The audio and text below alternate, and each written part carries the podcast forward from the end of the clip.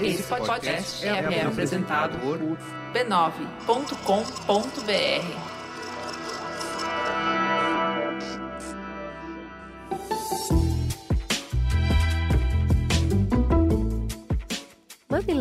Mamileiros e mamiletes, bem-vindo ao nosso exercício semanal de respeito e empatia. Eu sou a Cris Bartz. Eu sou a Fanha Juva Lauer e esse é o Mamilos, o podcast que faz jornalismo de peito aberto. Bora pro recadinho do anunciante? Vamos! Tá chegando o Dia Internacional da Mulher. 8 de março é a data para a gente pensar sobre a história da luta das mulheres e conquistas delas para abrirem caminhos para gerações futuras. Com essa data histórica, o Bradesco quer celebrar e promover reflexão sobre o tanto que é importante conhecer o nosso passado e mostrar que hoje, mulheres, quando unidas e conectadas, desafiam o futuro. Lá nos perfis de YouTube, Twitter e Instagram do banco, quatro mulheres poderosas contarão a história de outras mulheres que as inspiraram a serem quem são e a criar um futuro melhor. E tem conteúdo para a turma do LinkedIn também. Lá o Bradesco vai contar mais sobre suas ações internas voltadas para as mulheres. Ou seja, tá cheio de conteúdo para refletir sobre inclusão, empoderamento e luta. Corre nas redes sociais do Bradesco e dá uma conferida. Teta, senta que lá vem polêmica. Vamos para teta. O Dia Internacional da Mulher é uma data comemorativa que foi oficializada pela Organização das Nações Unidas em 1975. A data simboliza a luta histórica das mulheres para terem suas condições equiparadas às dos homens. Para além de uma luta por igualdade salarial, é uma mobilização também contra a desigualdade de gênero e a violência. Mais do que um dia de flores e batom, é um marco para promover conversas e reflexões, para mobilizar a sociedade e realizar transformações. Mas mudar uma sociedade a gente não faz assim um dia, com um gesto, com uma atitude. É um esforço que requer tempo, consistência, frequência. Por isso que existe esse dia, todos os anos. É também o comprometimento e engajamento de muita gente envolvida nisso.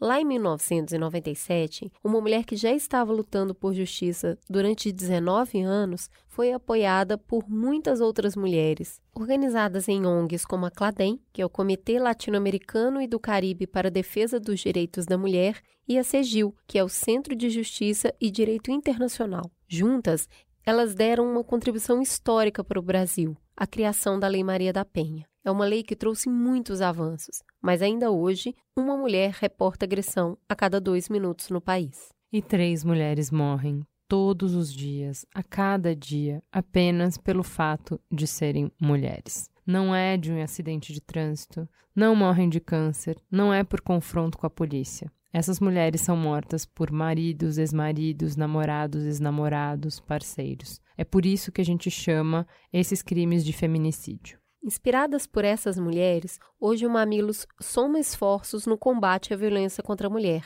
Esse é um tema que a gente vai trabalhar ao longo de todo 2020. Começamos hoje, celebrando os 14 anos da Lei Maria da Penha, porque é importante demais a gente lembrar de onde nós viemos, qual era o cenário e o que juntas e juntos a gente já construiu. A gente vai continuar essa conversa ao longo do ano em diferentes formatos, com diferentes abordagens. A gente vai falar do ciclo da violência, de quais são os tipos de violência, dar nome para que a gente possa se proteger. Vamos falar das mudanças estruturais que a gente tem que promover para que nenhuma mulher mais seja vítima de violência de gênero. E a gente vai falar também sobre como as instituições podem nos ajudar nessa batalha. Escolas, ONGs, igrejas, empresas tem muito conteúdo com profundidade e sensibilidade já no forno preparado para vocês. Mas a gente vai começar pelo começo. Hoje a gente vai dar o primeiro passo. Vem, vamos juntos? Vamos conversar apresentando essa mesa, quem são as pessoas incríveis que a gente colocou aqui para falar sobre esse assunto. Gabi, vamos começar com quem já é prata da casa, com quem já esteve no Mamilos. Por favor, se apresente para os nossos ouvintes. Obrigada pelo convite mais uma vez. É um prazer estar aqui com vocês. Acompanho o trabalho dessas guerreiras há muito tempo que deram visibilidade para vários assuntos que muitas pessoas não queriam abordar. Então é um prazer para mim estar aqui. Sou Gabriela Mansur, promotora de justiça e atuo no combate à violência contra a mulher e na promoção da defesa dos direitos das mulheres no Brasil. Temos também na nossa mesa a Renata. Renata, por favor, se apresente. Quem é você na fila do pão? Olá, pessoal. Primeiro quero agradecer o convite. Foi uma imensa alegria. Minha primeira vez com vocês e espero participar em outros momentos também. Sou delegada de polícia há 10 anos. Sete são específicos na violência doméstica, na trabalho na Delegacia da Mulher. Trabalho também com o Núcleo Especial Criminal, que são crimes de menor potencial ofensivo, ameaça, ofensas, e tentamos conscientizar as pessoas que estão no conflito para que possam decidir o seu próprio segmento, não de violência doméstica, mas num contexto geral. Na violência doméstica, a gente trabalha também com a questão de conscientização da prática, o que acontece na prática, então, com palestras, com conversas nas escolas. Vocês estão sentindo a minha voz tremidinha? Sabe por quê? Porque a gente veio aqui conversar com uma pessoa que a gente admira muito. Aí eu tô dizendo a gente veio conversar porque ela é tão chique que ela tem um estúdio dela. E ela convidou a gente para vir nesse espaço e conhecer esse estúdio no meio de uma agenda super atribulada. Sabe quem abriu um espaço para conversar com a gente? Luísa Trajano, por favor, para quem não mora no planeta Terra, se apresente. O que você faz além de sucesso? Bom, eu sou Luísa Helena Trajano, eu sou presidente do Conselho do Magazine Luiza e sou presidente hoje do Grupo Mulheres do Brasil. Eu acho que eu estou aqui para falar um pouquinho da violência contra a mulher, que era um trabalho que eu acho que eu conhecia muito na minha cabeça, e conhecia muito na teoria, até que eu fui conhecer na prática. Depois eu vou contar um pouquinho para vocês. Mas eu tenho que dizer para vocês que no Brasil a gente ainda está muito mais evoluído. Por exemplo, Portugal, o homem só é preso se ele faz dentro da casa. Se ele fizer na calçada, ele não é. Então ainda a gente tem um trabalho muito grande e a Maria da Penha também tem da gente levar essa lei dela que, como a Gabi sabe, a Renata sabe, foi uma divisória. E eu acho que o que nós temos feito e vocês é dar visibilidade a essa lei.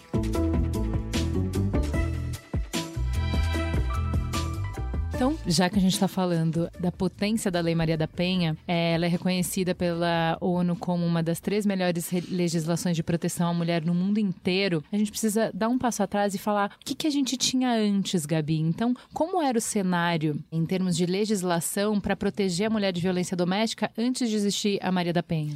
Eu posso afirmar que nós não tínhamos nada. Eu trabalhei muito tempo como promotora de justiça antes da Lei Maria da Penha e era algo que me chamava muita atenção a falta de proteção da mulher que sofre violência. Inclusive, antes de ingressar no Ministério Público, isso era uma preocupação minha quando atuava na advocacia com a minha mãe, trabalhei com a minha mãe muito tempo, e eu percebia a vulnerabilidade das mulheres nas ações de família, de divórcio, de guarda, em que havia, em muitos casos, a violência contra a mulher, a violência doméstica na parte criminal e nada se faziam a respeito. Isso era muito muito, preocupante, me chamou a atenção e eu resolvi embarcar nessa seara e tentar fazer a diferença. Tanto é que eu, várias vezes, atuando no processo antes da Lei Maria da Penha, me recusava a tratar os crimes de violência contra a mulher que chegavam nas minhas mãos como um crime de menor potencial ofensivo. Quem representa um poder público, um poder de Estado, o um Ministério Público, não pode se omitir diante da falta de legislação ou da falta de qualquer mecanismo de defesa de qualquer direitos humanos, de qualquer direito fundamental. E o direito à vida, à liberdade, o direito ao trabalho, à felicidade tá é um direito da mulher né? tá e não está na, e tá na, na Constituição, Constituição, mas não tem uma legislação é. específica. O que, que nós tínhamos? Os crimes que são os corriqueiros de violência contra a mulher, que é a ameaça, a lesão corporal de natureza leve, que são os principais, injúria, calúnia, difamação, eles eram tratados como crimes de menor potencial ofensivo por causa da penas baixas aqui no Brasil. Até um ano, você pode oferecer uma transação penal. O que é uma transação penal?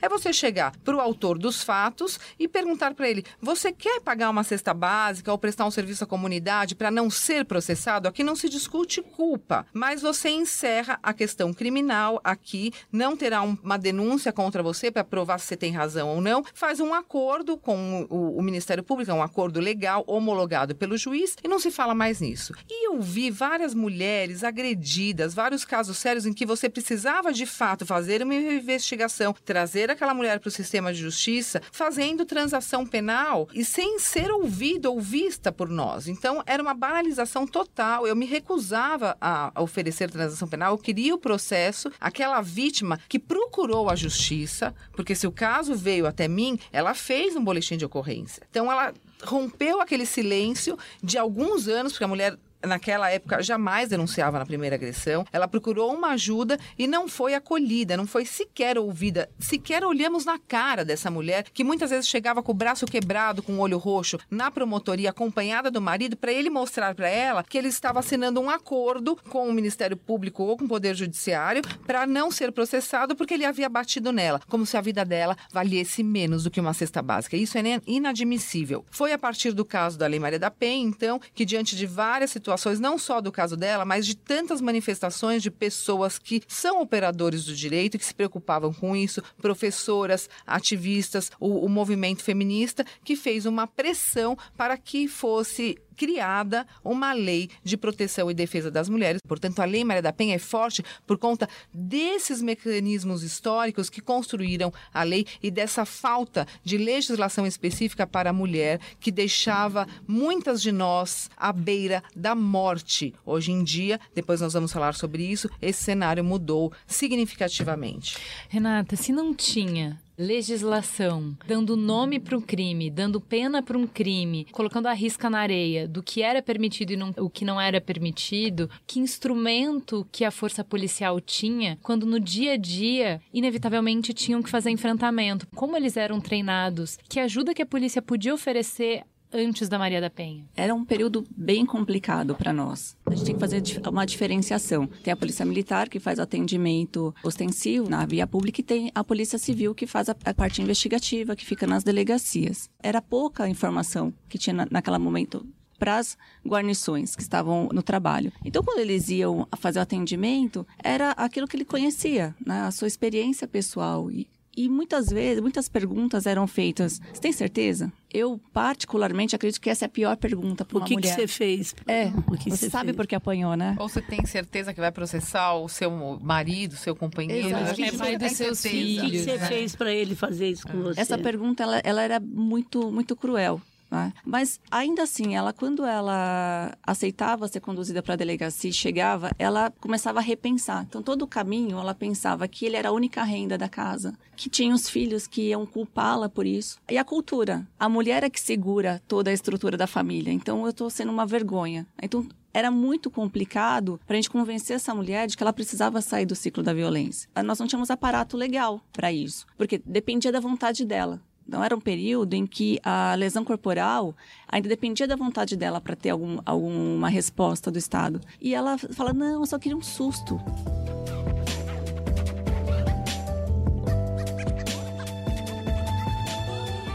Eu queria saber, Renata, nesse sentido, se nessa época, antes da lei, se os chamados eram feitos por mulheres ou se muitas vezes eles eram feitos por vizinhos. Porque uma percepção que eu tinha de pequena é que geralmente quem chamava é quem estava perto e não a Isso. própria mulher. Dificilmente a própria mulher procurava ajuda. Hoje ainda é assim, ela precisa de um respaldo externo são poucas as mulheres que têm essa força. Então, por isso que a gente tem que lutar muito e falar muito para que ela acredite que estamos do lado dela, para ela romper esse ciclo de violência. Mas antes, ela tinha medo ainda. E quando ela chegava, que ela estava na frente da delegacia e via assim, ó, não tenho mais opções. Então, eu tentei em outros lugares, não consegui, tentei de outras formas, não consegui. A forma é a questão punitiva. Ele não roubou nada, ele não é visto como um criminoso. É uma pessoa doente, desestruturada e que não sabe lidar com a questão de igualdade verdade. Então ela, ela via dessa forma, olhava para ele, mas não sabia como dizer. E poucas eram as vezes que elas queriam que ele fosse processado, que ela pensava com o coração. Ele aprendeu a lição sendo conduzido para cá. Só que muitas mulheres, depois que saíam da delegacia, elas voltavam. Só que umas muito mais machucadas e outras só com a notícia da morte. E, e isso era, era cruel para nós que estávamos trabalhando, porque não podíamos forçar a situação. Tentávamos conscientizar de que ela precisava romper aquela situação. Se ela não quisesse que ele respondesse por aqueles atos, mas que ela saísse daquele, do, daquele lugar, que ela fosse para um lugar mais seguro. Mas era difícil. Antes de ter a Maria da Penha, o aparato do Estado para atender essa mulher, era pouco. o apoio que a gente dava para ela já era como é hoje? Não, não era como era hoje. Eu acho que nessa questão, vocês me permitirem só fazer uma parte, eu queria manifestar essa legislação anterior que exigia da mulher a representação, que é a manifestação dela de vontade livre e consciente de falar: eu quero processar o autor dos fatos. Então, nós tanto a Renata como delegada, quanto eu como promotora, não poderíamos agir sem que ela desse esse manifesto. E naquela situação, não é que a mulher ela está incapaz, ela está momentaneamente vulnerável em que ela não está se manifestando de forma livre e consciente. Com a nova lei, isso mudou, nós vamos falar depois, mas é importante frisar que naquele momento a mulher tinha que dar a palavra final na questão da interferência do Estado na vida privada é muita dela. Pressão. E uma outra questão também é, são as varas especializadas. Nós não tínhamos varas e promotorias especializadas e isso causava um grande problema. Por quê? Eu, como promotora de violência contra a mulher, não era uma promotora de violência contra a mulher, era uma promotora criminal. Então chegavam para mim casos de latrocínio, de roubo de carga, de tráfico de drogas, de furto e de infância, de estupro e de violência doméstica. Sempre os casos de violência doméstica não tinham ninguém preso. Então eles ficam como se fosse um caso para ser verificado após você verificar todos os outros crimes que eram tidos como mais importantes, ou seja, praticamente os processos iam se acumulando e quando nós íamos fazer qualquer manifestação, já tinha passado o prazo da vítima se manifestar, se quer ou não processar o autor dos fatos, ou eles já tinham retomado os relacionamentos. Portanto, nós não tínhamos essa necessidade de ver aqueles processos tão rapidamente. Exigiam-se de nós, como operadores do direito, a atuação no tráfico, no crime de roubo, porque a, os réus estavam presos e nós temos um prazo legal para cumprimento disso. O que você está falando da necessidade de representação, a gente pode fazer um paralelo com, por exemplo, o assassinato. Ninguém precisa colocar esse caso, mesmo que a pessoa, sei lá, a família do assassinado não queira que seja perseguido o caso, isso é uma representação do Estado. Você tem liberdade É, para. E a lei fez sempre. isso, gente. É, a lei fez isso. A Lei Maria da Penha, independente dela querer ou não, é uma lei que incrimina o que matou. E então, me imagina, se hoje ela já tem dificuldade, como a Renata falar, até de dizer que apanhou, imagina de dizer de, quero meu marido preso. Então, é o que ela está falando. Ela sabia o que tinha que prender, mas se ela não falasse eu quero, não podia. Como que uma mulher que nem denuncia ia falar eu quero se ela não quer denunciar? Que que, por muitos anos, a gente sequer mencionou violência doméstica no ambiente corporativo? Por que que é um tabu tão grande, você acha? Não era um tabu só na empresa, era um tabu em geral, gente. Não- Imagina a empresa que vai falar, eu não tenho nada com isso. A empresa é uma empresa capitalista, né? Ela está aqui para ganhar a maioria. E ela não está aqui para se envolver. Agora, se nem o mercado falava. Por exemplo, vamos falar a verdade. Quando o mercado financeiro começa a falar, todo mundo começa. Agora a Goldman Sachs fez o favor de falar que só abre a IPO se tiver uma mulher no conselho. Vocês não imaginam o que está mudando isso. Eu trabalho com isso. Cota é um processo transitório para acertar uma desigualdade. Nós estamos lá no Congresso com cota para mulheres no Conselho. Então, o mercado vai de acordo com o que é bom para o mercado. Sustentabilidade, quem não tiver, não vai vender. Tá? Quem não cuidar de mulher não vai vender. Quem não tiver propósito não vai vender. O mundo mudou. Não é só ganhar dinheiro. A Adriana da ONU, ela esteve conversando com a gente um tempo atrás ela falou que o- os homens têm muitas restrições em colocar mulheres com salários igualitários e até em cargos de liderança, porque ela tira licença maternidade. E já existe um número comprovado mostrando que homens acabam tirando no apanhado geral mais tempo de licença, porque pratica mais esporte radical, bebe mais, fica mais doente, ele acaba se retirando mais do trabalho até do que a mulher na licença maternidade. E a gente estava falando aqui que se a gente tivesse dados para comprovar sobre o quanto a mulher acaba sendo afastada do trabalho por questões relacionadas à violência doméstica, ainda deve ser maior do que o tempo afastado para cuidar de filho Mas tem em, esses dados, licença. Até eu participei, a Luiz Helena Trajano também participou, que foi o, o custo da violência contra a mulher para as empresas. Tem que ser falado para que haja uma conscientização dos empresários, das empresárias, do mundo corporativo na questão da violência contra a mulher. Então, nós fizemos esse levantamento e uma mulher, ela falta no trabalho praticamente 18 horas por mês quando ela sofre violência. Aliás, não só falta, como ela fica doente, ela causa também, um, talvez não um descontentamento, mas ela causa também também situações de constrangimento porque ninguém quer falar com ela, porque ela está machucada ou ela está triste ou ela não quer falar, então ela acaba sendo isolada. Tudo isso a longo prazo e em várias situações traz um prejuízo anual para as empresas de aproximadamente um bilhão. E eu fiz o curso da mulher que sofre violência na promotoria de justiça com o básico que ela precisa ter, que são as medidas protetivas, uma orientação jurídica, um apoio psicológico e encaminhamento para o mercado de trabalho, sem falar no, no custo do delegado, da promotora, do juiz, enfim, que isso já faz parte aí do sistema de justiça. Esse custo é no mínimo de R$ 2.500, Luiz Helena. Nós tivemos o ano hum. passado 16 milhões de mulheres que sofreram violência. Vejam, fazendo as contas, qual é o impacto financeiro disso nas empresas e na própria sociedade. Não só isso, elas perdem os empregos, elas acabam trazendo problemas familiares, porque muitas delas são arrimo de família, e ela causa aí um total desequilíbrio socioeconômico com a questão da violência contra a mulher. Agora a gente vai dar uma pausa na mesa para Maria da Penha, a grande mulher que batiza a lei brasileira que protege as mulheres, a contar para gente como que foi esse processo de luta e construção da lei. Essa fala a gente tirou do TEDx que ela fez em Fortaleza em 2012. Vocês podem assistir na íntegra no YouTube. Maria da Penha, conta pra gente a história da criação da lei. A história da criação da Lei Maria da Penha, ela tem início no ano de 1974, quando eu estava fazendo meu mestrado, sou farmacêutica bioquímica, eu estava fazendo meu mestrado na Universidade de São Paulo. E lá eu conheci o Marco Antônio Heredia Viveiros, um estudante colombiano, né? estava era mestrando de economia. Era uma pessoa muito querida, muito amiga, muito solidária, companheira do nosso grupo de amigos. Depois de algum tempo, nós começamos a namorar, casamos, aconteceu o nascimento da nossa primeira filha em São Paulo. Finalizei o meu mestrado e viemos para Fortaleza. Aqui em Fortaleza ocorreu o nascimento da minha segunda filha e a partir desse momento a pessoa que eu conhecia como companheiro mudou totalmente a sua personalidade, a sua maneira de ser, foi uma pessoa totalmente tornou-se intolerante, agressiva. E eu não sabia mais o que fazer para ter aquela pessoa que eu conheci novamente do meu lado. Né? Então eu vivenciei momentos muito angustiantes e vivenciei o ciclo da violência doméstica por várias vezes, que hoje é o ciclo é uma coisa que é conhecida dentro da violência doméstica. Tentei separar, conversei para a separação e infelizmente nada aconteceu. Ele não concordou com a separação e eu tive que me manter nesse relacionamento porque outra saída não existia na época. Até que no dia 29 de maio eu acordei com um tiro nas costas, né?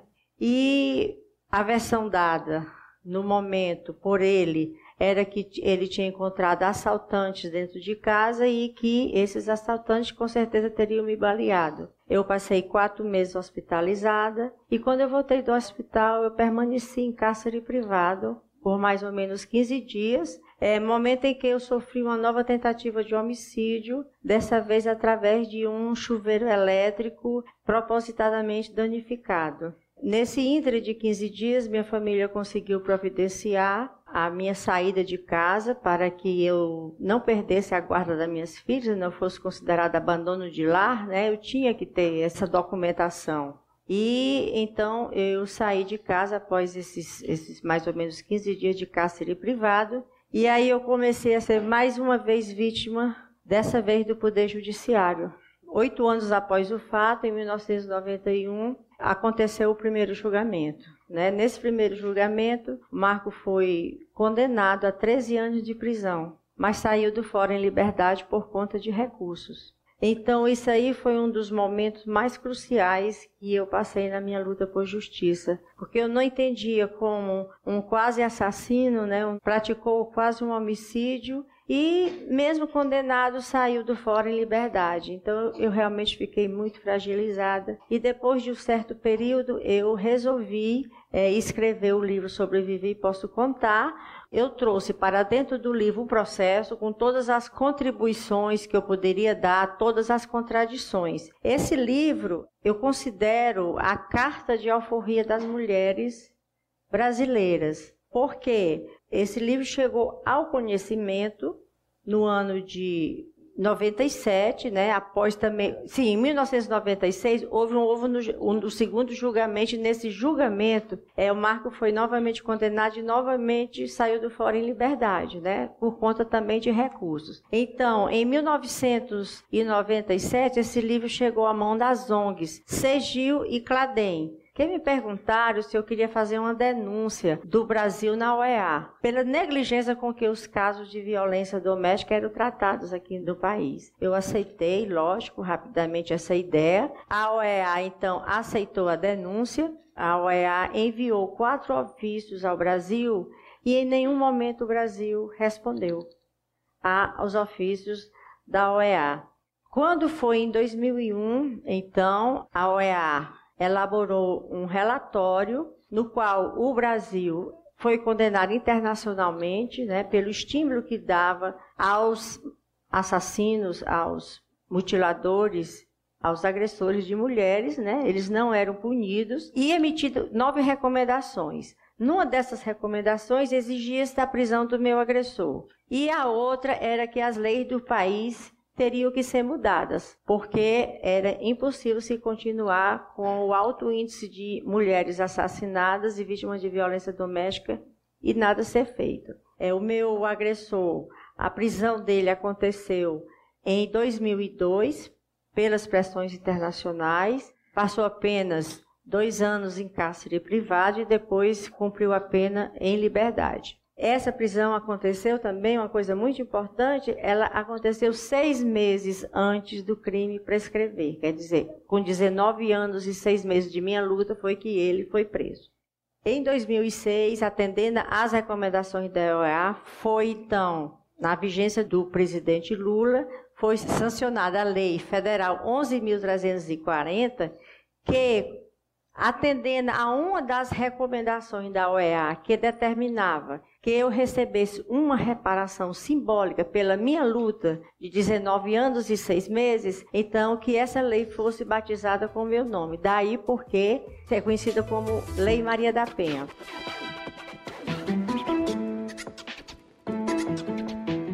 Como é que a lei mudou ao longo desses 13 anos? Que proteção que a gente tem que a gente não tinha 14 anos atrás? Para mim, existem algumas questões muito importantes. A desnecessidade de representação para que essas mulheres sejam ouvidas e os réus, os agressores, sejam processados. Então, hoje em dia, nos crimes de lesão corporal, que é a maioria de natureza leve, não se exige mais a representação. Se eu tiver ou a Renata tiver conhecimento de uma situação de violência contra a mulher, nós somos obrigados a instaurar um procedimento investigativo, chamar essa mulher e aí começa aí toda a investigação e posteriormente o processo criminal. Isso é um avanço em várias cidades muito violentas, nós tínhamos pouquíssimos processos de violência contra a mulher. Isso me chamou a atenção. Com a Lei Maria da Penha, nós aumentamos de 60, 80 processos criminais para praticamente 6 mil processos. Nossa. Porque a lei não exigia mais da mulher o falar. Quero processar o meu marido. Quero prender o pai dos meus filhos. Quem vai avaliar isso é o poder é, público, é, isso, não é a mulher. Mas isso, para mim, mais um avanço é não tratar os crimes de violência contra a mulher como crimes de menor potencial ofensivo ou crimes leves, crimes que não, não exijam uma persecução criminal. Tem países processo. que ainda é assim. Tem, tem países que ainda é assim.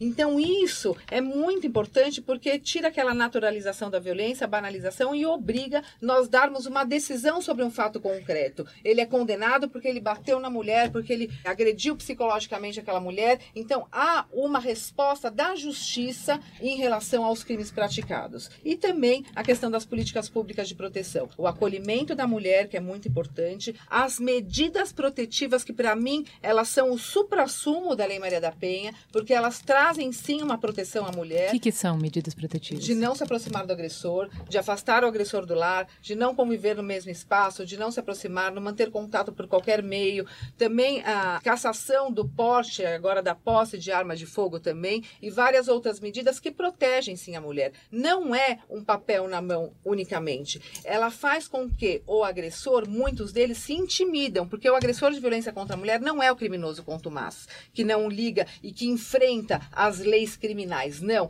Ele é um homem que está com o seu comportamento totalmente desvirtuado, é crime, mas ele não faz do crime o modo de vida dele. Quando uma pessoa fala, para de bater na sua mulher, senão você vai ser preso. Eles param. Então, para mim, é muito importante a medida protetiva. E também a questão da ressocialização do agressor, que está prevista na Lei Maria da Penha, em dois pontos, mas não está regulamentado. Nós temos aí outras legislações esparsas para fazer valer essa ressocialização. Então, isso é muito importante, esses pontos que eu coloquei. Medidas protetivas, políticas públicas de assistência e proteção da mulher, a questão da ressocialização do agressor, a não representação da mulher, não se exigir a manifestação dela e não tratar os crimes de violência contra a mulher como um crime banal e um crime fraco, um crime leve.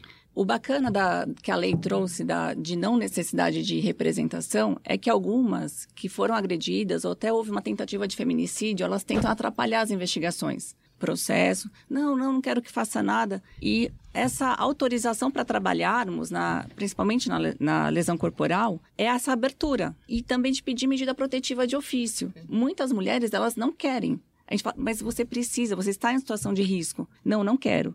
Então, assim, nós podemos investigar e poder pedir, é, representar pela medida protetiva de ofício e o agressor poder ser preso após ser cientificado da medida, porque realmente, Gabi, eles falam isso, não vai dar em nada. Eu quero ver quem consegue me prender. Esses são os melhores. Porque quando eles falam pra gente, não, não vai dar nada. Delegacia da mulher não funciona. Dá uma ajeitada no cabelo, coloca um saltinho e vai lá e, e, cumpre a prisão. Porque ela funciona assim. A gente tem que colocar na cabeça das mulheres que a Lei Maria da Penha ela funciona sim. E os direitos da mulher têm que ser exigidos sim. Não quer medida protetiva? Ótimo. Ainda bem que a lei permite que façamos a representação. Mesmo se ela quiser.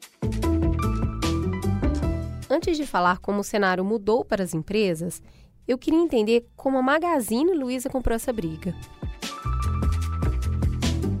Nós tínhamos um comitê já forte no Grupo Mulheres do Brasil, mas é tipo da coisa que quando você você sempre acha que está longe de você. Se eu, que era uma pessoa ligada ao movimento, que tinha comitê, como vocês viram aqui, a gente tem essa rádio e tem um estúdio. Toda quinta-feira tem, a gente tem uma TV Luiza com os 40 mil funcionários ao vivo. Eu vou sempre, quando eu vou, dá muito hip-hop, né? O pessoal gosta. E eu nunca tinha, Renata, levar, e eu levo sempre a democracia, procuro não ser política, mas levar igualdade racial, já levei muito debate, e nunca tinha levado sobre violência para a mulher. Então imagina eu, que tinha um nível de consciência, que já participava de debate, nunca tinha levado. Até que uma gerente nossa de Campinas, Campinas, de 37 anos, foi morta, 17 anos de carreira, num shopping bonito, não é um shopping qualquer, foi morta, acanivetada pelo companheiro com um menino de 8 anos do lado.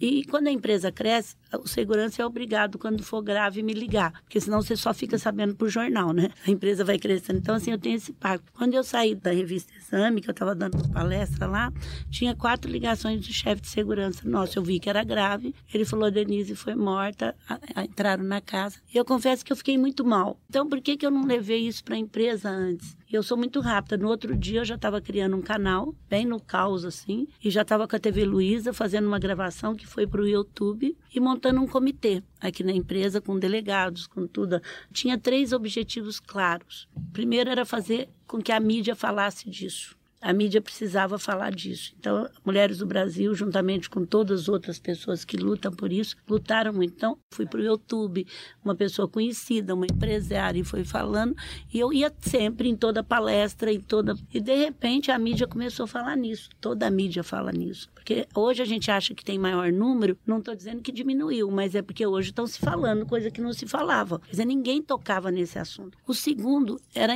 os meus colegas empresários entenderem que montar uma, uma linha, além de não custar caro, porque o governo tem muitos órgãos maravilhosos, só que são muito fragmentados e pouco usados pela comunidade. Então era fazer eles entenderem. E aí a gente criou um boletim, que isso está na internet, depois eu vou dar para vocês verem, com cinco passos, onde uma empresa pode criar um, um, uma linha e mostrando. Aí eu tinha que fazer eles virem aqui escutar. Então eu sou marqueteira, né? Aí eu, a Luísa Lebes é um lugar que todo mundo quer conhecer, é o nosso laboratório que trabalha 800 engenheiros. Eu convidei eles para um café da manhã lá, que é um sonho de todo mundo conhecer a Luísa Lebes, e trouxe a Maria da Penha. E falei, bom, agora vocês conheceram, vão ganhar e, e levar o boletim. E eu fiquei muito surpresa, é isso que eu quero dizer para vocês, que muitos falavam, Luiz, eu não sabia disso. Eu não sabia que matava tanto. E, e nós nos colocamos Uniavon, a Sodexo, tudo nesse comitê, que eram empresas delegadas, promotoras, que faziam. Nos colocamos à disposição das empresas para ajudar a montar uma linha. Por quê? Porque quando a empresa monta, e aconteceu aqui,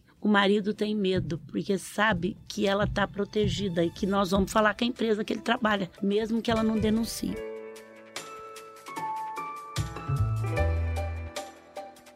Vamos fazer aqui um outro parênteses para a gente entender mais sobre essa iniciativa que é referência no enfrentamento à violência contra a mulher dentro de empresas. O canal da mulher é um canal interno né, do Magazine Luiza, onde as mulheres têm livre acesso para fazer uma denúncia, sendo ela a vítima ou sendo um colaborador que percebeu que alguma colega de trabalho está passando por uma questão de violência doméstica. Que essa mulher entra no canal e que entra na nossa rede de acompanhamento, a gente tenta fortalecê-la e dar o apoio para evitar que ela largue a carreira profissional dela, porque é um lado que ajuda a fortalecer para sair desse ciclo de violência. Elas conversam com psicólogas, com pessoas preparadas para atender esses casos e que já sabem o que, a pessoa precisa. Então, no caso que eu atendi, a gente pagou segurança para advogado três meses de aluguel e a gente acompanhou ela para ter certeza que ela estava recuperada, conseguindo retomar a vida normal. Eu via alguém passando algum tipo de violência e muitas vezes a gente não sabe o que fazer. E quando veio o canal, eu comecei a entender que eu estava fazendo parte de uma rede isso mexeu comigo. Hoje eu peguei para mim mesmo a situação do meter a colher. Eu já meti a colher uma vez, deu certo. Vou meter a colher mais vezes, quantas vezes for preciso. A gente tem que botar um ponto final nisso sim. Chega.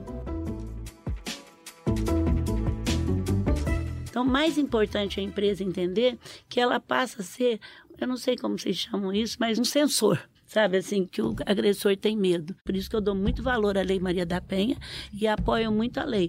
O empresário ajuda, nós estamos ajudando, nós já salvamos 300 casos, mas é muito pouco perto do que o Brasil precisa fazer. Eu gosto muito de aumentar o nível de consciência, mas até porque o mercado hoje exige que a empresa tenha propósito, que a empresa não seja só capitalista. Eu sempre esperei isso mudar na minha vida. Eles estão estudando até o triplo EBITDA, porque a empresa não se sustenta sustenta se ela não tiver propósito, se ela, ela sustenta um período. Então, isso está levando a aumentar o nível de consciência. Mudou muito. Quando eu comecei a falar em propósito, parecia que eu era menina do interior que não sabia o que eu estava falando. Quando eu comecei a falar em rito de comunhão aqui, nossa senhora, hoje uma empresa falar que não tem propósito desde que ela nasce, ela é mal vista. Se ela falar que não cuida de diversidade, ela é mal vista. Olha, eu quero devolver para a imprensa a força que a imprensa teve de trazer isso. Cada vez que eu vejo no programa da Globo News, da Record, de qualquer um deles, eu falo obrigado, porque eles é que ajudam a conscientizar o povo, a levar a mulher a saber que ela pode denunciar. Então foi por isso que a gente montou o Grupo Mulheres do Brasil. E a gente não inventa a roda. A gente apoiou a Maria da Penha, a gente apoia o Trampo Livre, a gente apoia tudo que já existe. Porque senão a gente fica criando mais coisas fragmentadas.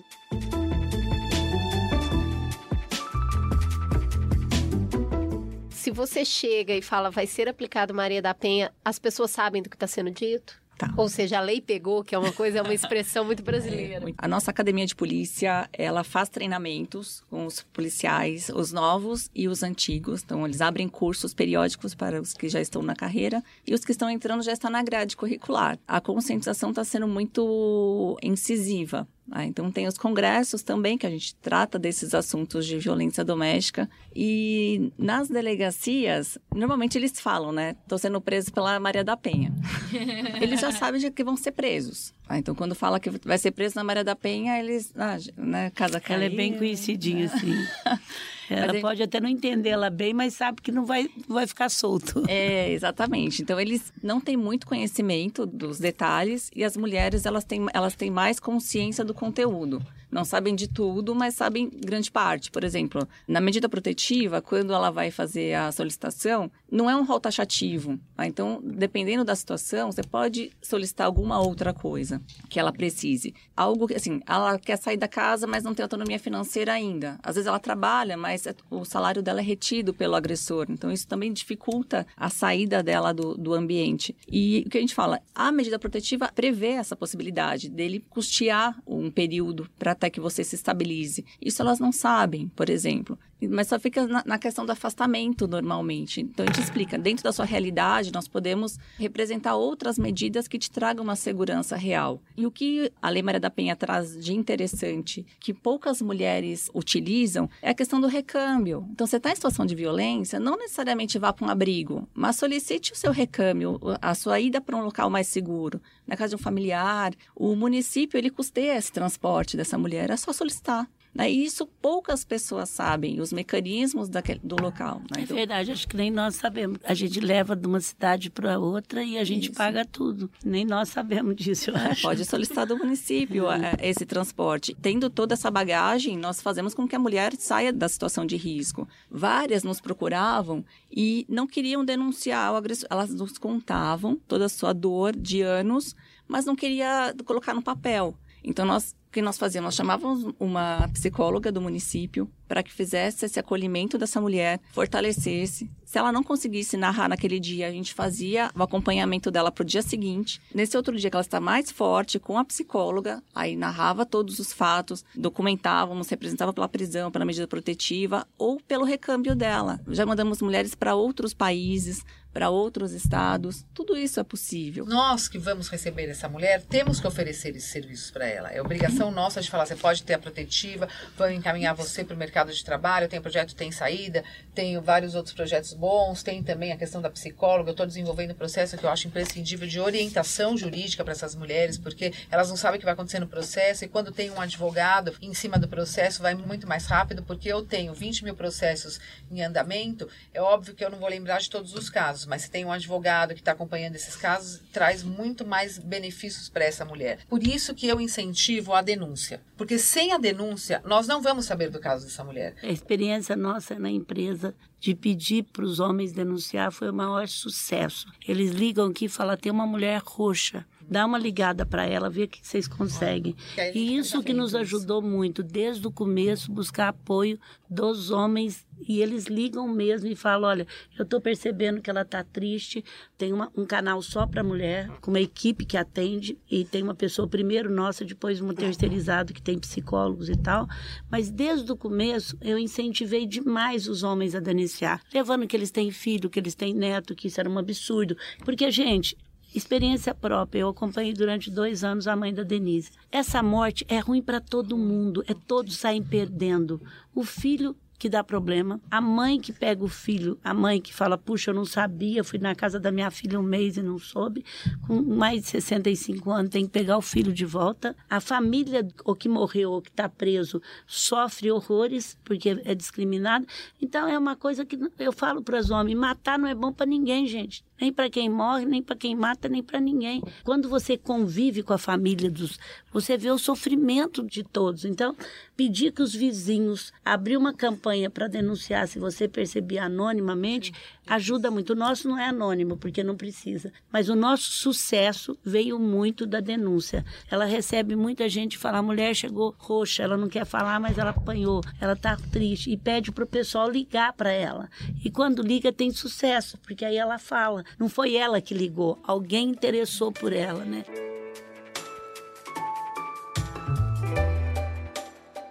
Maria da Penha começa com violência doméstica, a gente falou muito aqui de companheiro, mas ela também se aplica se essa mulher está sofrendo violência de pai, de irmão e também para casais homoafetivos. Eu queria que você desse esse aspecto da lei, do quanto ela evoluiu também. A Lei Maria da Penha, ela tem é, essa modernidade, podemos dizer assim, no mundo conservador, ela prevê que a Lei Maria da Penha seja aplicada para as relações homoafetivas, sim, para as mulheres trans e também para as questões em que há uma relação de vínculo de parentesco entre o agressor e a mulher, que são as relações de pai com filha, as relações de padrasto com filha, muitos de irmão com irmã, de filho contra mãe, de filho contra avó. Então, é muito importante que se saibam que a Lei Maria da Penha, ela se aplica a várias situações em que a mulher é vítima de violência. Inclusive, há uma luta minha que é contrária a alguns operadores de justiça que determina que a Lei Maria da Penha ela tem que ser aplicada também para as questões de violência contra a mulher fora do âmbito doméstico,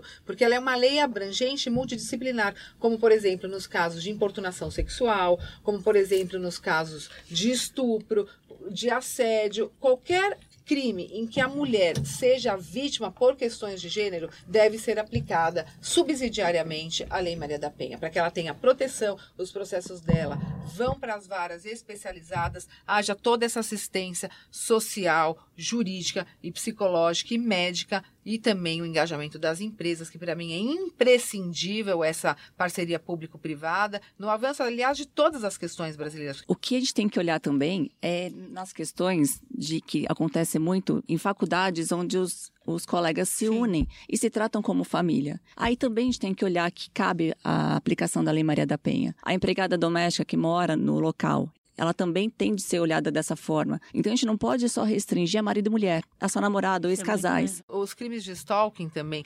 Por que, que nós falamos isso que a Renata falou, o âmbito doméstico? Porque são situações em que há uma ciência da vida daquela mulher. Então você tem mais facilidade de saber das suas vulnerabilidades, dos seus hábitos, quais são suas fraquezas, aonde atacar. Você cria um vínculo de alguma forma com essa mulher que não necessariamente seja um vínculo é, de íntimo de afeto, de relações afetivas, mas sim de uma intimidade que faz com que aquela mulher fique vulnerável nas mãos do algoz. Às vezes as pessoas fazem associação é, relação doméstica com, ah, eu posso beijar na boca, eu posso manter relação sexual. Não precisa desse vínculo. Basta se portar como se família fosse. E aí a gente já consegue fazer uma abrangência maior e proteger muito mais mulheres. Para mim basta mostrar que aquele crime foi cometido por razões de gênero. Por exemplo, um caso de assédio numa empresa não vai para a promotoria de violência contra a mulher, para as promotorias especializadas, vai para uma promotoria comum, com promotores extremamente competentes, mas que não estão focados e debatendo diariamente as questões de violência contra a mulher. Não sabem qual é o avanço, o que precisa, o que não precisa. Processualmente são melhores do que eu, mas na questão da matéria, do acolhimento dessa mulher e como conduzir aquele processo para que ela não desista, para que a gente consiga fazer toda essa instrução criminal para a condenação do agressor, a questão da prisão, como que estão as prisões nas questões da violência contra a mulher, há uma carência nisso. Somos nós especializadas que sabemos aonde atuar, como e o que deve ser feito. A situação melhorou ou piorou? A situação melhorou muito. Nós temos uma legislação forte, nós temos pessoas importantes, comprometidas com a causa. A imprensa deu uma visibilidade muito grande. O sistema de justiça ampliou os seus parâmetros e, e eh, os seus mecanismos de atuação na violência contra a mulher. Cada vez mais jovens, estudantes, isso é muito importante para mim, nos procuram para querer ajudar na questão da violência contra a mulher, falando que vão querer ser promotora para atuar na questão da violência. Isso é muito importante. O engajamento das empresas, friso, isso para mim eu venho tentando isso há muito tempo, porque as empresas têm que ter essa responsabilidade, não é uma responsabilidade social. E o aumento de denúncias. Então, para mim, o saldo é extremamente positivo nesses 14 anos. E aí eu vou fazer duas ponderações só. A primeira é a necessidade do engajamento dos homens. Não se pode tratar a violência contra a mulher como um problema das mulheres. Não, não é um problema, num primeiro momento, é crime crime e não é culpa das mulheres a violência contra a mulher e assunto que deve ser debatido em bazar de Dia das Mulheres. Vocês me desculpem. Isso deve ser debatido diariamente dentro da sala de aula, dentro das promotorias, dentro das empresas, dentro da casa, no café da manhã lá da família Doriana, em que há violência contra a mulher lá dentro e pouco se fala. Então é um assunto que deve ser debatido, ele deve ser levado a sério pelos homens também. Luísa, melhorou ou piorou? Ah, melhorou muito. Acho que só da imprensa estar tá noticiando já é um, um ganho. Renata, melhorou ou Melhorou muito. Melhorou na questão da consciência dos profissionais que lidam com a questão de violência doméstica, a força da mulher para denunciar. Aí nós precisamos trabalhar esses homens que não chegam para a segurança pública ou para o sistema de justiça. A gente precisa alcançar em todos os pontos. Então, eu sempre digo da seguinte forma: é, eu tento pegar no preventivo. Se ele me escapa, a Gabi vai conseguir pegar. no caso, a gente tenta pegar na conscientização. Estamos lidando com homens que não conseguem entender o seu perfil, que vem de uma cultura machista, nós precisamos quebrar isso. Vamos já fazer com que ele respeite essa mulher, que ele entenda o seu papel e é também as, fra as fragilidades dele. Ele reproduz aquilo que ele viveu. Então nós precisamos quebrar isso. E como a gente vai quebrar? Conversando com ele, fazendo esse acolhimento. Né? Então o nosso objetivo é esse, com esse trabalho, ele chama Homem Sim Consciente também, e estamos com força total. A gente encerra esse programa escutando a grande mulher que dá nome à lei em um depoimento especial para o Mamilos. Maria, a lei ajudou? Como eu viajo muito, muito em aeroporto, entendeu? Uhum. Tudo mais. As mulheres chegam e, e, assim, com espontaneidade dizem: se não fosse a sua lei, eu acho que eu já estaria morta. Quer dizer, antes da lei existir e de ser bem conhecida, a gente não tinha conhecimento de que uma colega de trabalho sofreu violência doméstica. Ninguém contava isso. Todas as confissões que eu escuto enchem o meu peito, sabe? Porque as mulheres foram corajosas e utilizaram a lei para sair de uma situação de violência. Então, eu tenho o maior carinho por essas mulheres que me encontram na rua e que querem contar a sua história. A coragem delas fez com que elas mudassem de vida.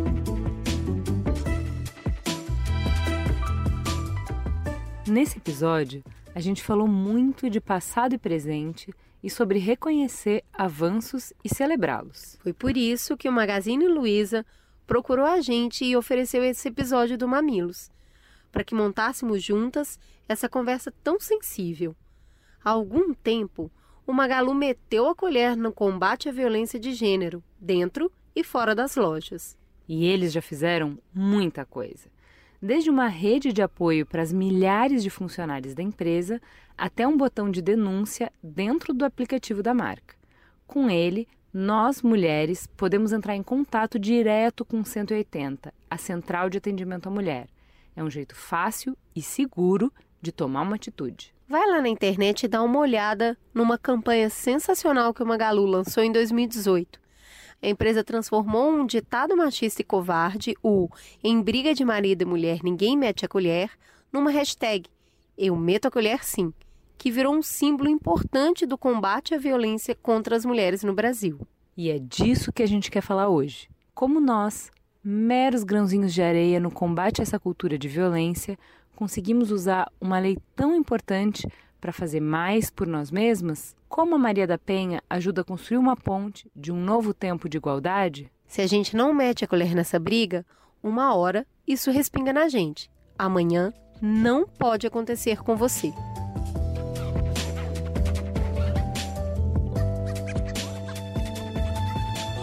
É chegado aquele momento da coluna do Perifa Connection. E para que serve essa coluna, Juliana? Por que isso aqui no meio do Mamilos agora? Porque é uma forma da gente ampliar a nossa curadoria, ampliar os nossos horizontes, ampliar as nossas vozes, trazer outros olhares para vocês. E esse grupo só sabe fazer o quê? Sucesso. Quando eles não estão aqui no Mamilos, eles também estão brilhando com uma coluna muito legal na Folha de São Paulo. A gente ama ver esse pessoal voando por aí. Mas hoje a coluna quem traz pra gente é o Jeff Barbosa. Ele é jornalista e integra o coletivo Voz da Baixada, além do Perifa Connection. E aí, Jeff? Qual é a boa de hoje? E aí, pessoal, tudo bom? Aqui é Jefferson Barbosa do Perif Connection. E para nossa coluna dessa semana, eu queria falar sobre três coisas. A primeira é sobre uma plataforma na internet chamada Afroflix. é uma plataforma de conteúdo audiovisual afrocentrado, feito por pessoas negras, conteúdo relacionado à ficção, a drama, ao humor e também à não ficção, documentários, reportagens. É uma plataforma que foi criada pela Yasmin Tainá e por todo um time e está no ar. Qualquer pessoa consegue acessar, fazer buscas por assunto, por profissionais, cineastas e ter contato com o que tem sido produzido nessa cena contemporânea de cineastas e de produtores audiovisuais negros. Além do Afroflix, eu queria falar também do novo livro do Rodrigo França. O Rodrigo é um dramaturgo, escritor, uma voz muito importante das artes negras no Brasil e ele está lançando agora o, o livro Pequeno Príncipe Preto. É um livro infanto-juvenil, um livro voltado para crianças, e que é um livro que parte de uma peça dele chamada também Pequeno Príncipe Preto, que já rodou vários estados, que já fez algumas temporadas, e o livro traz uma subjetividade, traz uma outra narrativa sobre a infância e sobre a condição de uma criança negra, né? Parte de parte dos elementos você cria uma relação com o Pequeno Príncipe do Antoine Exupéry e que é, é, que é o Pequeno Príncipe tradicional, mas a maior parte é uma história original. Então é muito bonito você ver a relação com a ancestralidade, a relação com a oralidade e a relação com as vivências que uma criança uh, pode ter sem ser a partir da violência, sem ser a partir de um contexto de negação de direitos, que é o contexto que a maior parte das crianças negras vivem no Brasil. Então é um livro que afirma um lugar e que reivindica uma, uma narrativa de vida. Então é um livro que é obrigatório, se você não é uma criança, se você é adulto, você ler o livro e se você, e se você puder comprar o livro, presentear crianças brancas, crianças negras, adultos, porque é um livro que ativa, que desperta uma humanidade na gente e que traz um outro olhar, traz uma outra perspectiva sobre, sobre humanidade mesmo. E a última dica, para fechar o meu comentário de coisas boas que eu vi nos últimos tempos, tem relação com a peça Iabá, é, eu tenho acompanhado o processo de construção dessa peça. É uma peça que trata sobre orixás femininas. Ela parte das orixás femininas para falar sobre as mulheres, para falar sobre a subjetividade feminina, sobre as mulheres na sociedade, no mundo, e se chama Iabá. É uma peça que está em cartaz no Rio de Janeiro, uh, no Teatro César Firjan, e que vale muito a pena. É uma produção totalmente negra, atrizes negras, e tá, tá em cartaz no SESI, Teatro César Firjan do Rio de Janeiro. Então são três dicas. E essa semana a gente está com uma tarefa muito grande, uma missão muito importante que todos vocês, mamilheiros, mamiletes, podcasters, ouvintes, vão ser muito importantes para ajudar a gente. Nós do Perifa Connection esse ano queremos é, iniciar um novo fronte de disputa da narrativa sobre as periferias, que vai para além do Rio, que vai é, na direção de conectar diferentes periferias do Brasil. E o lugar que a gente encontrou isso foi no audiovisual. Porém, para a gente concretizar parte desse nosso projeto, a gente precisa fazer uma parceria com o YouTube Space, que é um espaço que tem aqui no Rio de Janeiro, que eles têm toda a estrutura que viabiliza produção de conteúdo de qualidade uh, sem custos. Porém, os únicos canais que podem fazer isso são canais que têm pelo menos 10 mil inscritos. E nós precisamos justamente desse espaço para produzir esse conteúdo. E aí, qual é a tarefa? A tarefa, basicamente, é se inscrever no canal do Perifa Connection para viabilizar que esse canal exista, que a gente possa produzir os nossos conteúdos e que a gente fale com mais pessoas. É, então, se somar a nossa coluna na Folha São Paulo, se somar a nossa coluna aqui no Mamilos e se somar a nossa ação cotidiana, nos corres que a gente faz, que está nas ações que a gente faz. E é muito importante mesmo fazer isso. A gente vai preparar algumas mobilizações nas redes, então acompanhe a gente nas nossas redes. Mas mais importante que tudo é, se você tem uma conta no YouTube, tem uma conta do Google, se inscreve no nosso canal e manda para outras pessoas, pessoas que já tenham comentado com vocês sobre a nossa coluna, pessoas que você sabe que assistem o Mamilo, que escutam o Mamilos. É, seria muito importante para a gente ter a parceria de vocês nesse momento. E o Perifa Connection é isso, ele só faz sentido se ele for coletivo, ele só faz sentido se for de bonde. Então, fortalece o nosso corre e semana que vem a gente volta, se Deus quiser, com uma notícia dos 10 mil alcançados. Farol aceso. Mais uma vez, meu farol aceso vai ser um livro. É o livro Circe, feiticeira, bruxa, entre o castigo dos deuses e o amor dos homens. É muito legal, é uma releitura do clássico grego.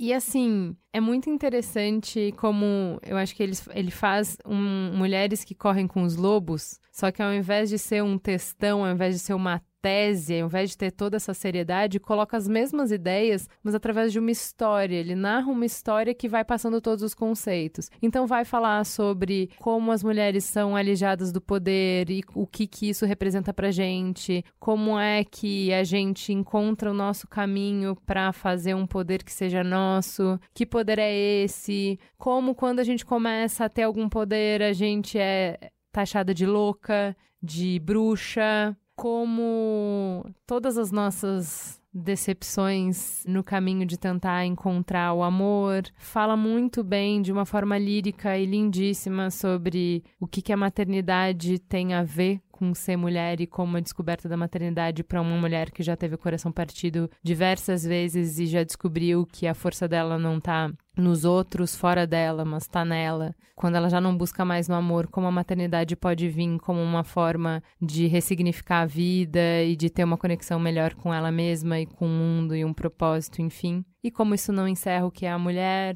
E vai falar depois sobre o amor de uma maneira muito bonita, enfim. É um livro encantador. É um romance, é uma releitura do clássico, né? Muito bem escrito, é um livro curto, é rápido de ler, muito gostoso, indico muito. Chama Circe. E você, Cris? Eu vou dar uma dica de autocuidado. Uma coisa que minha mãe e minha avó já fazem há anos, eu abandonei e por um presente voltei a fazer. Escaldapés. Eu ganhei um escaldapés feito na verdade, eu ganhei dois escaldapés feitos por duas mulheres que eu gosto muito e eu comecei a usar. Elas fizeram em casa, então vou colocar a receitinha aqui para vocês se arriscarem: sal grosso, óleo essencial de lavanda, lavanda e alecrim. Aguinha morna, coloca ali a misturinha, a hora que você estiver assistindo um filminho, estiver lendo o livro que a Ju acabou de indicar, e essa misturinha vai exalar um cheiro delicioso, vai relaxar os seus pés, que os pés são cheios de terminações nervosas, né? E você vai ficar muito molinha, pelo menos é o que acontece comigo quando eu faço escalda-pés. Eu garanto, ó, meninos, meninas, com, sem contraindicação para idade e gênero. Minha recomendação dessa semana é um escaldapé bem gostoso. Fala que te escuto. E vamos pro beijo para. Você tem beijo para, Cris? Eu tenho muito beijo para, vamos lá. Eu estive essa semana no Laboratório Fleury para fazer uma palestra sobre empoderamento feminino que foi lindíssima, lindíssima. O público gostoso, me aplaudiram de pé por três minutos quando acabou. Gente, muito legal. E tinha muito mamileiro lá, né? Beijo pra Marina, pra Maiara, pra Andréia, pra Carla, pra Luciana, pra Gleice, pra Liliane, pra Isabela, pra Débora, pra Ana Maria, pra Iriara, pra Elisângela, pra Rafaela, pra Karen, pra Letícia, pra Bia, pra Natália, pra Juliana, pra Pamela e pra Rafaela. Beijo pro Wagner, que nos encontrou lá na gravação especial no escritório do Magazine Luiza, e pra Flávia, que nos encontrou na cafeteria, na entrada do prédio onde a gente trabalha. Eu tava no ponto de ônibus esperando para vir pro Mamilos, e a Laís, que é professora na escola das crianças, veio e me deu um abraço. Falou: ah, eu sempre te vejo por aqui, mas nunca falei com você, sou muito mamileira. Um beijo, Laís. Obrigada pelo carinho. Vamos pra Fala Que Eu Discuto. No Twitter você nos segue no arroba. Tá difícil, viu, gente? Rolou um, um, um, Como a Vera retweetou o nosso programa no perfil dela, o que veio de bot, o que veio de troll, o que veio de gente não tem nada a Nossa, ver com a muito gente. Muito palavrão, muito xingamento. Assim, as primeiras 48 horas não dava nem para ler a timeline. É um volume que eu nunca vi na vida. É, e aí fica difícil da gente chegar nos comentários de vocês, então faça um pedido. Mamileiros, venham para a nossa timeline do Twitter, venham conversar com a gente para dar uma limpada no ambiente, porque tá um pouco tóxico. Foi isso que fez a Luísa G. Moraes. Parabéns pela mesa. Confesso que fiquei receosa quando li a chamada, mas foi uma bela e desconfortável discussão. E o Alex. O episódio Bolsonaro versus Congresso do Mamilos poderia ter tido cinco horas de duração, porque tá maravilhoso. a Vanessa Dias falou: muito bom o Mamilos 240. Ainda estava um pouco perdida no meio de toda essa polêmica e o programa conseguiu explicar bem, ampliando o debate. Ainda acho que seria legal ter um contraponto forte para garantir imparcialidade, mas de todo modo, foi muito bom, obrigada. E aí, Cris, a gente faz esse contraponto? Tem dois pontos que eu queria levantar. Primeiro, gente, o Mamilos não é imparcial. Para de falar que a gente é imparcial, pessoal. Ninguém é imparcial. Quando você faz um conteúdo, quem você escolhe pôr na mesa, os adjetivos que você usa, as palavras que você usa, mostram o seu viés. Todo mundo tem o seu. A gente faz aqui um exercício semanal para ser ponderadas. Um exercício de curiosidade para ouvir lados que a gente de primeira não acredita, não concorda, não gostaria, mas a gente faz esse exercício e convida vocês para esse exercício. Imparcialidade não existe. Tanto não existe que existe um ponto de corte muito claro sobre o qual a gente já falou em vários episódios, que é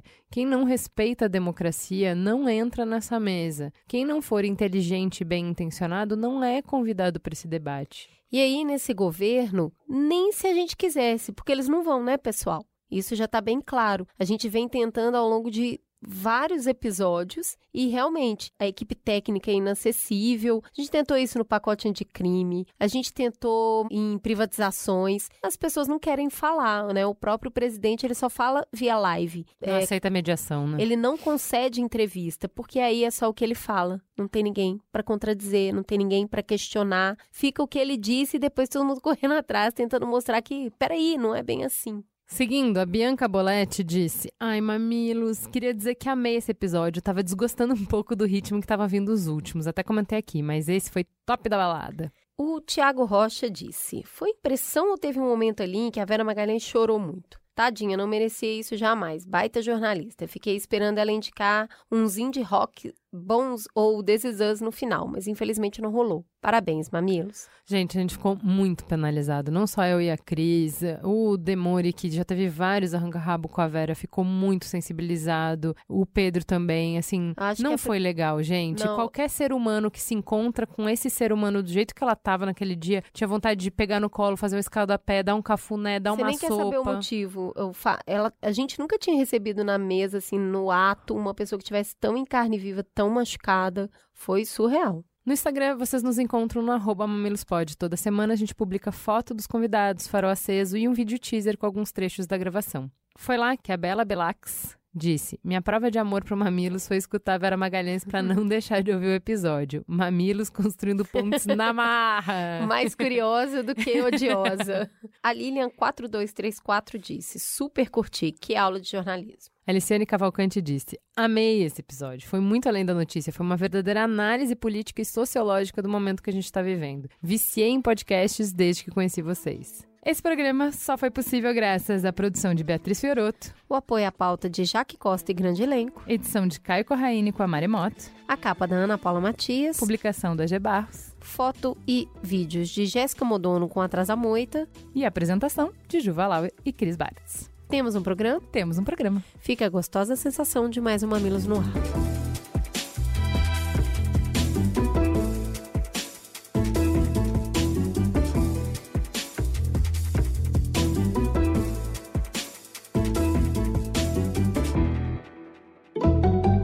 Mamilos. Jornalismo de peito aberto. Este podcast foi editado pela Maremoto.